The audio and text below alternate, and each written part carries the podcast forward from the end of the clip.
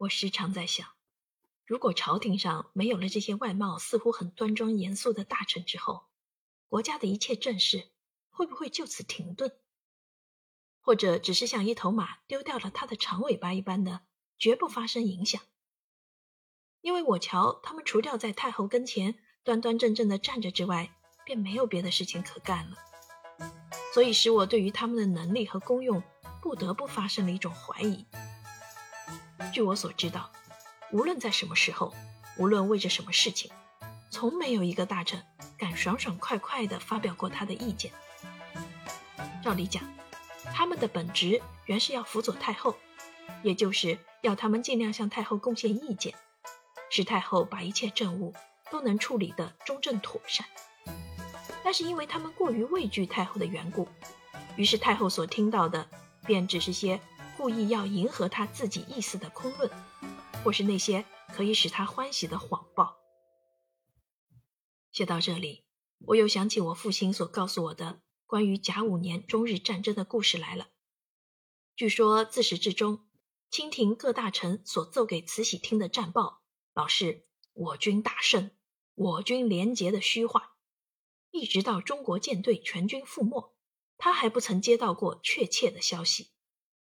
唯一的原因，就是因为各大臣都知道，太后听到了战败的消息，事实上肯定要着恼，所以没人敢说真话。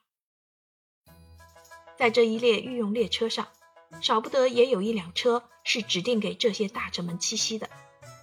可是诧异的很，虽然这些随驾大臣从最高级的到最低级的，都是很拥挤的群聚在一辆车上，而那总管太监李莲英却是一个人独占着一辆车，却又布置得十分富丽，仅稍次于太后的一辆车而已。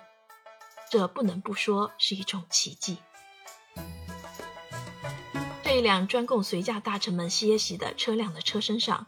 为着要使他不致和那一辆铁路官员的车辆蒙混起见，在左右两边都悬着一块牌子，很显明的写着“内务府”三个字。所谓内务府，就是等于现在的内政部。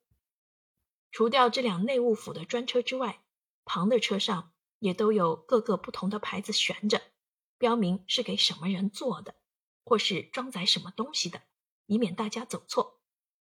可是太后的一辆车上当然是不能挂什么牌子的，不过也有一个特殊的记号，就是两边各漆着一条张牙舞爪的巨龙，那是用天蓝色漆的，配着金黄色的车身，真是非常的动人。这些大臣都以为自己的位置是很重要的，在外边人的面前往往十分夸耀，但是我可以很肯定的、绝对负责的说。他们的位置实在是绝不重要的。虽然我的二哥勋林也是其中之一，可是我终不能抹煞了事实说假话。论二哥的人品和样貌，确实可以说是很漂亮。她的服饰也不能不算华贵富丽，就是她的学识，如果委任她的人能够用得其当，也不见得会输给人家。无奈，现在他们不但不能尽量的用其所长，并且连寻常的事情也不让他做。除掉他的漂亮的相貌、华贵的服工之外，他所能替太后或朝廷效力的，可以说是没有了。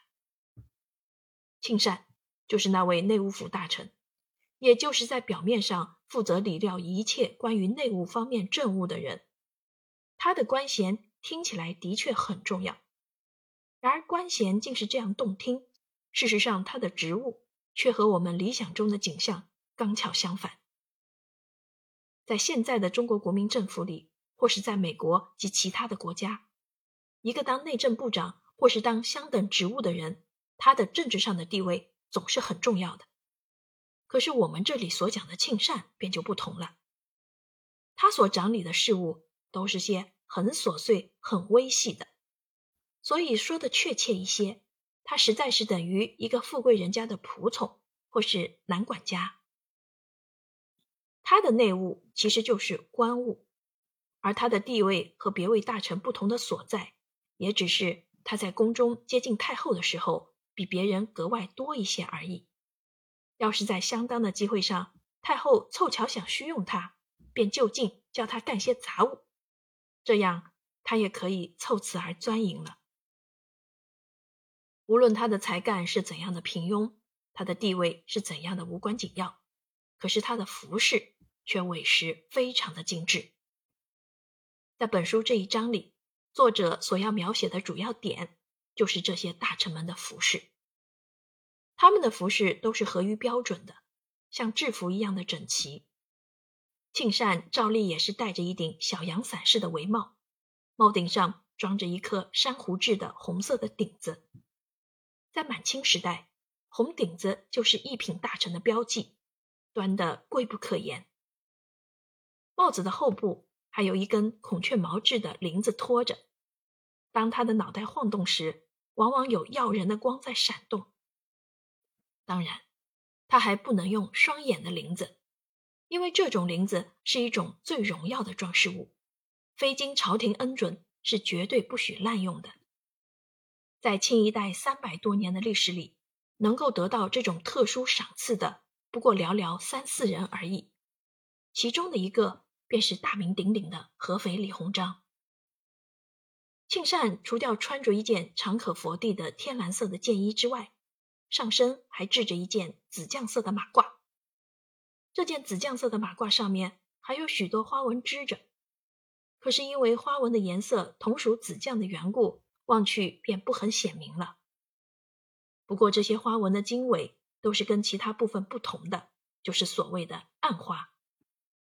这些暗花大半是花体的寿字、福字、禄字之类，总不外乎表示长命宝贵、福寿双全的意思。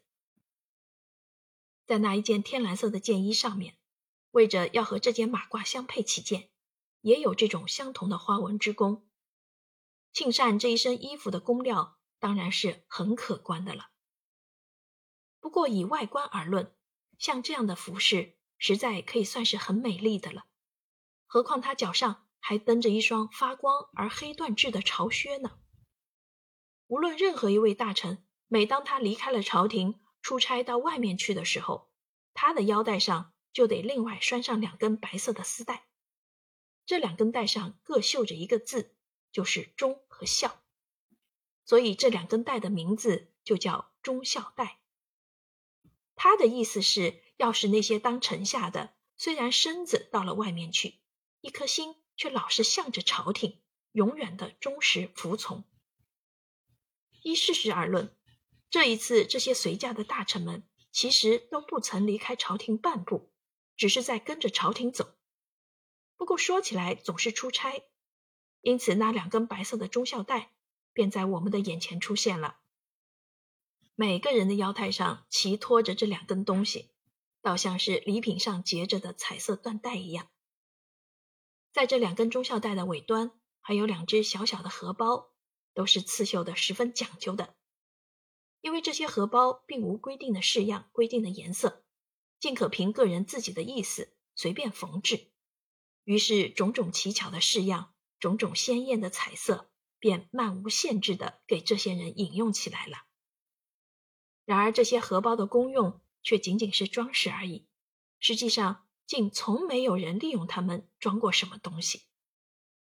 至于那根腰带本身，乃是用蓝色的丝线所织就的。颜色当然也很夺目，而用以联系这腰带的，照例是一个扣子。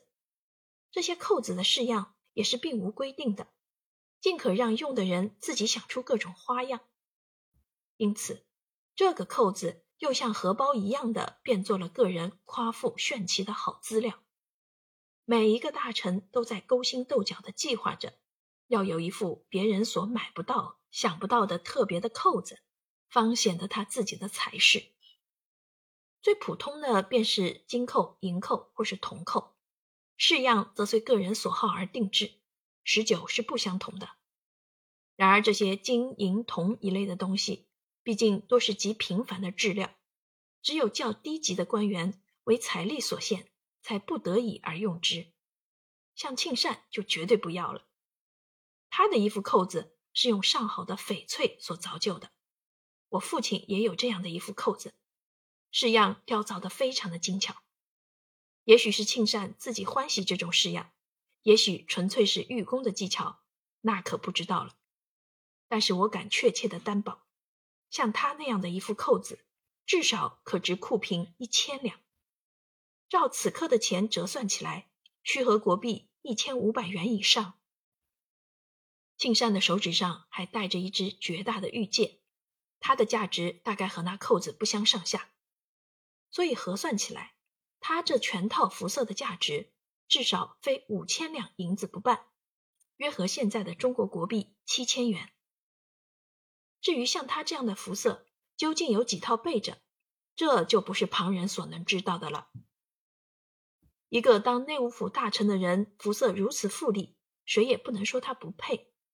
虽然在事实上。他处处还得养李莲英的鼻息，时常弄些东西去孝敬他。庆善的帷帽上还有一件很讲究的装饰品，就是那插孔雀翎的翎管，也是玉制的。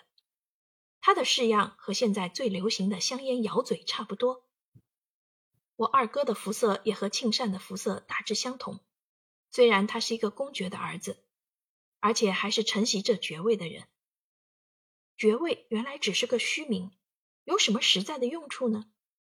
但看庆善，他虽说也是一位一品大臣，却并无什么爵位。然而宫里头和朝廷上的一切政务，他倒有权包揽。只要李莲英不和他捣蛋，他尽可畅行无忌。所以凭实权而论，随便在什么地方，他总比我二哥来的大。其实就是光绪皇帝的弟兄。也没有庆善那样大的权势嘞。我敢断然地说，我并不知道一个虚而不实的爵位能有多少价值。只不过在我们的祖上最初得封爵位的时候，因为这个人确曾有许多特殊的功勋和劳绩，才能博到这个恩赐的缘故，在他开始受爵的短短的一刹那间，便真有一般人向他艳羡着、恭维着。待到他本人一死，他的子孙承袭了他的爵位，旁人就不再因他是功臣的后裔而特加亲眼了。我二哥的剑衣、马褂、帷帽，可说跟庆善是完全相同的，所不同的只是腰带上的一副扣子。他那副扣子是用二十四 K 的外国金所制造的，一起接连着三个金环，用一段极精致的细链系着。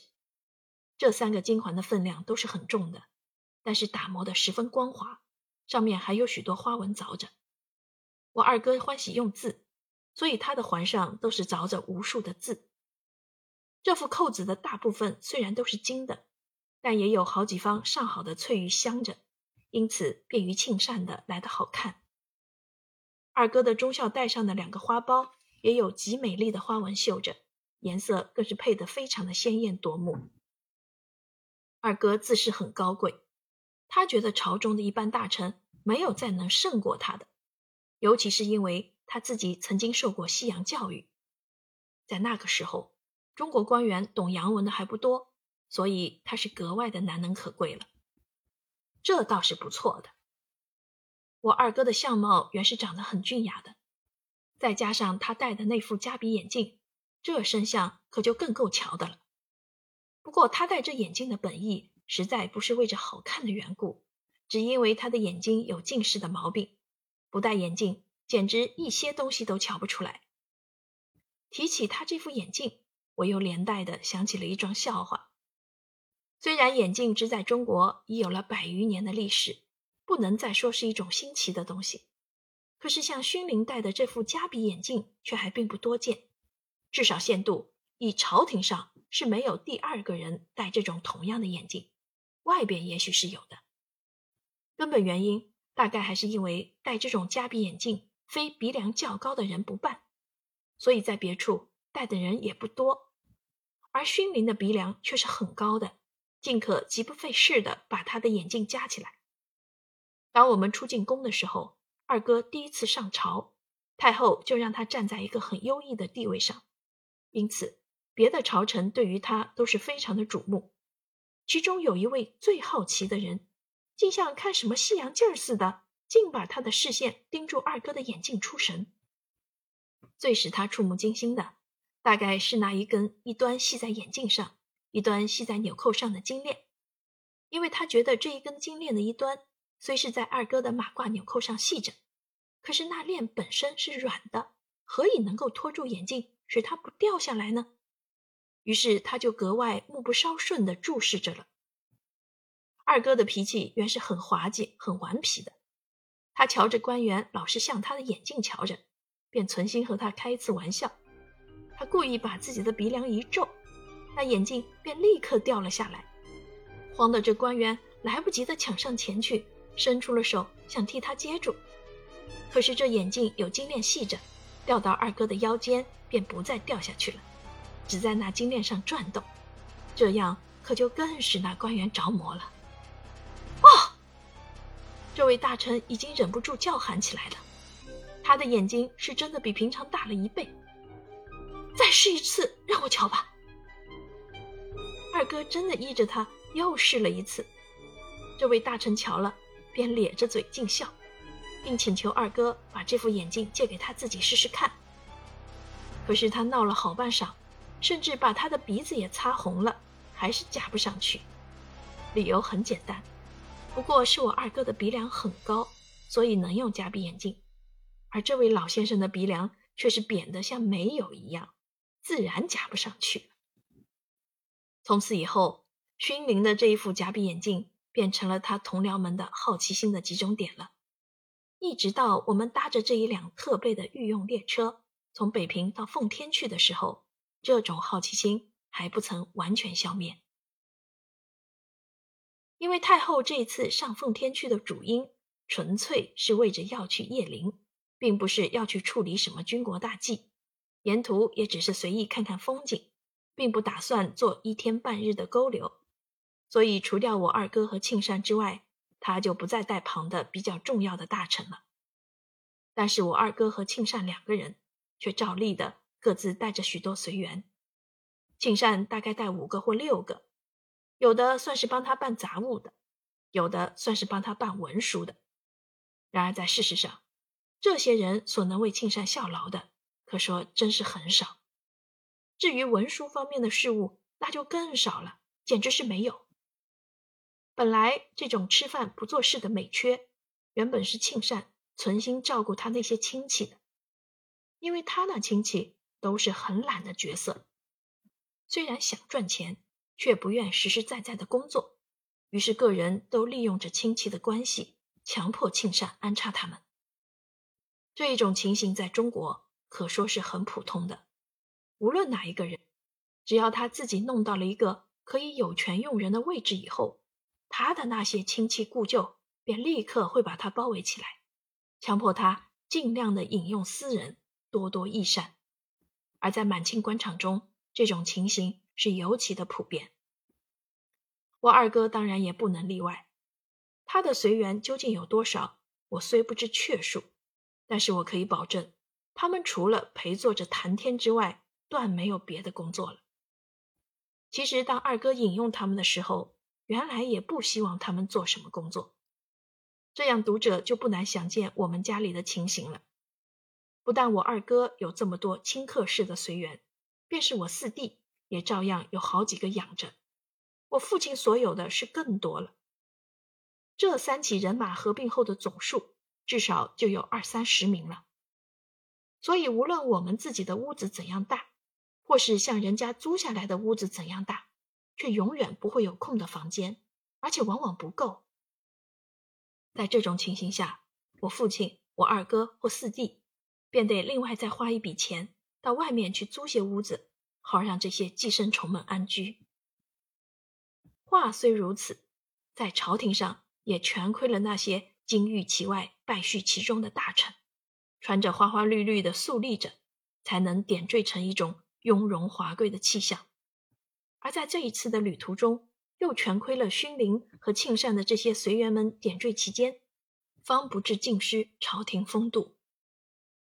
虽然严格的讲起来，这一次随太后上奉天的一班随驾大臣之中，除掉勋林和庆善两人，真够得上算是大臣之外，其余的一班人，倘若不客气一些，尽可不必把大臣的头衔送给他们。但是我以为极应该也称他们为随驾大臣，否则便是不公允。因为我觉得他们这一群人所担任的职务简直完全是一样的，除非在朝见太后的时候，庆善和勋灵所站的位置总是在最先，此外便并无什么区别了。说到站的位置，我们就不得不称颂一声爵位的可贵了。前面我虽然已经再三的说。爵位是一种虚名，绝无丝毫实意的。